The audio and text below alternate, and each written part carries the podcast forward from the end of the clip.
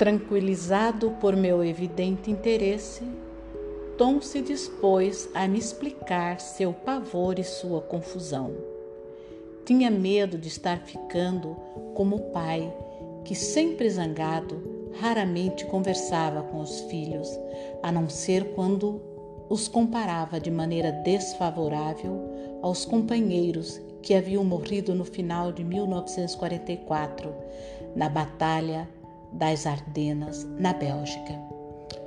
À medida que a consulta chegava ao fim, fiz o que os médicos em geral fazem, ou seja, concentrei-me na única parte da história que eu julgava entender: os pesadelos.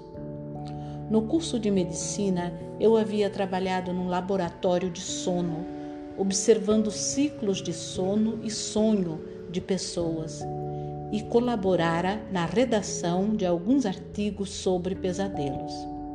Também havia participado de pesquisas preliminares sobre os efeitos benéficos das substâncias psicoativas que começavam a ser usadas na década de 1970. Por isso, embora não tivesse uma ideia perfeita da extensão dos problemas de Tom, os pesadelos eram algo com que eu podia lidar e entusiasta da possibilidade de oferecer uma vida melhor por meio da química, prescrevi-lhe uma droga que julgávamos eficiente na, na redução da incidência e severidade de pesadelos. Marquei outro encontro para dali a duas semanas. Nessa nova consulta, ansioso, Logo quis saber qual fora o efeito do remédio. Tom disse que não tinha tomado nenhum comprimido. Procurando ocultar minha irritação, perguntei-lhe por quê. Se eu tomar os comprimidos e os pesadelos sumirem, ele respondeu, estarei abandonando meus amigos e a morte deles terá sido em vão. Preciso ser um monumento vivo para meus companheiros que morreram no Vietnã. Fiquei estupefato. A lealdade de Tom aos mortos o impedia de viver a própria vida. Era igual à devoção do pai aos amigos que havia impedido que ele aproveitasse a vida. As experiências do pai e do filho em campos de batalha tornaram irrelevantes o resto da vida deles. Como isso acontecera? O que podíamos fazer? Naquela manhã, compreendi que talvez passaria minha vida profissional tentando desvendar os mistérios do trauma. Como experiências horrendas levam as pessoas a permanecerem irremediavelmente presas ao passado. O que aconteceu na mente e no cérebro de certas pessoas que as mantém congeladas, confinadas, num local de onde querem desesperadamente fugir. Por que a guerra desse homem não terminou em fevereiro de 1969, quando o país, quando os pais o abraçaram no aeroporto internacional Logan em Boston, depois de longo voo de volta de Da Nang? A necessidade de Tom de fazer de sua vida uma homenagem aos companheiros me mostrou que seu problema era muito mais complexo do que ter lembranças ruins ou uma disfunção na química cerebral ou uma alteração dos circuitos cerebrais do medo. Antes da emboscada no arrozal, ele fora um amigo dedicado e leal, um homem que desfrutava a vida com muitos interesses e prazeres. No momento de pavor, o trauma transformara tudo. Durante o tempo em que trabalhei na avenida, conheci, na AV, conheci muitos veteranos que reagiam da mesma maneira. Mesmo diante de frustrações menores, aqueles homens podiam ser dominados por acessos repentinos de fúria extrema. As áreas comuns da clínica apresentavam marcas dos muros que eles desferiam nas divisórias e frequentemente os guardas eram obrigados a proteger as recepcionistas e os representantes das companhias de seguro da cólera de pacientes enfurecidos.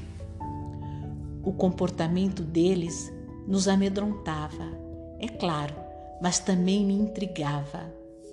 Em casa, minha mulher e eu enfrentávamos problemas parecidos com nossos filhos pequenos, tomados de acessos de raiva quando os mandávamos comer espinafre ou calçar meias mais grossas. Por que a conduta imatura de meus filhos não me aborrecia, enquanto me preocupava tanto o que acontecia com os veteranos, além do tamanho dos ex-combatentes que lhes conferia potencial de causar muito mais estragos do que meus garotinhos.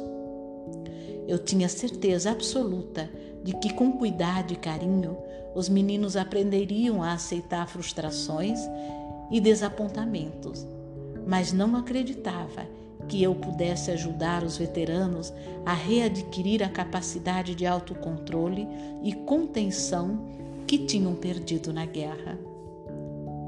Infelizmente, Nada em minha formação psiquiátrica me preparara para lidar com os problemas apresentados por Tom e outros veteranos. Fui à biblioteca da AV em busca de livros sobre neurose de guerra, estado de choque, fadiga de combate ou qualquer outra terminologia ou diagnóstico que esclarecesse os dramas de meus pacientes. Para minha surpresa, a biblioteca não tinha um só livro a respeito de qualquer um desses problemas. Cinco anos depois que o último americano havia deixado o Vietnã, ninguém estava interessado na questão do trauma de guerra. Por fim, na biblioteca Courtois, na Escola de Medicina de Harvard, descobri e Traumatic Neuroses of War, Neuroses Traumáticas de Guerra, publicado em 1941 pelo psiquiatra Abram Cardiner. O livro que descrevia as observações do autor a respeito de veteranos da Primeira Guerra Mundial foi lançado devido à expectativa do surgimento de um grande número de soldados traumatizados pela Segunda Guerra Mundial. Gardiner relatava os mesmos fenômenos que eu estava precisando, presenciando. Gardiner relatava os mesmos fenômenos que eu estava presenciando. Depois da guerra, seus pacientes foram dominados por uma sensação de inutilidade.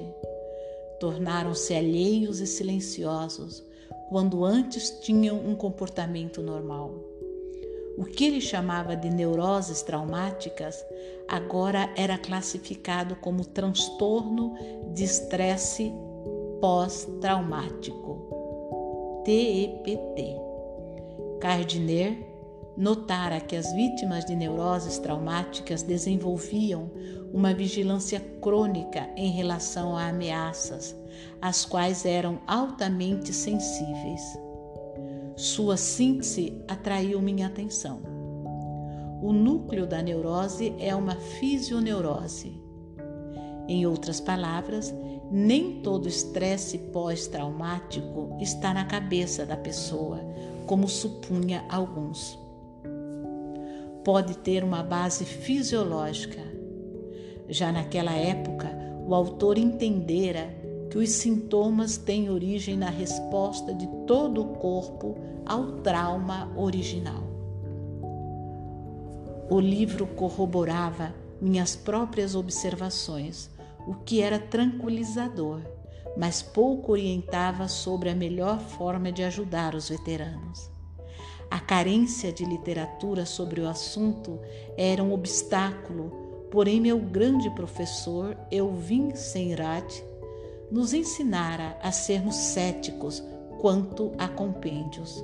Só havia um compêndio real, ele dizia: os pacientes. Devíamos confiar apenas no que pudéssemos aprender com eles e em nossa experiência.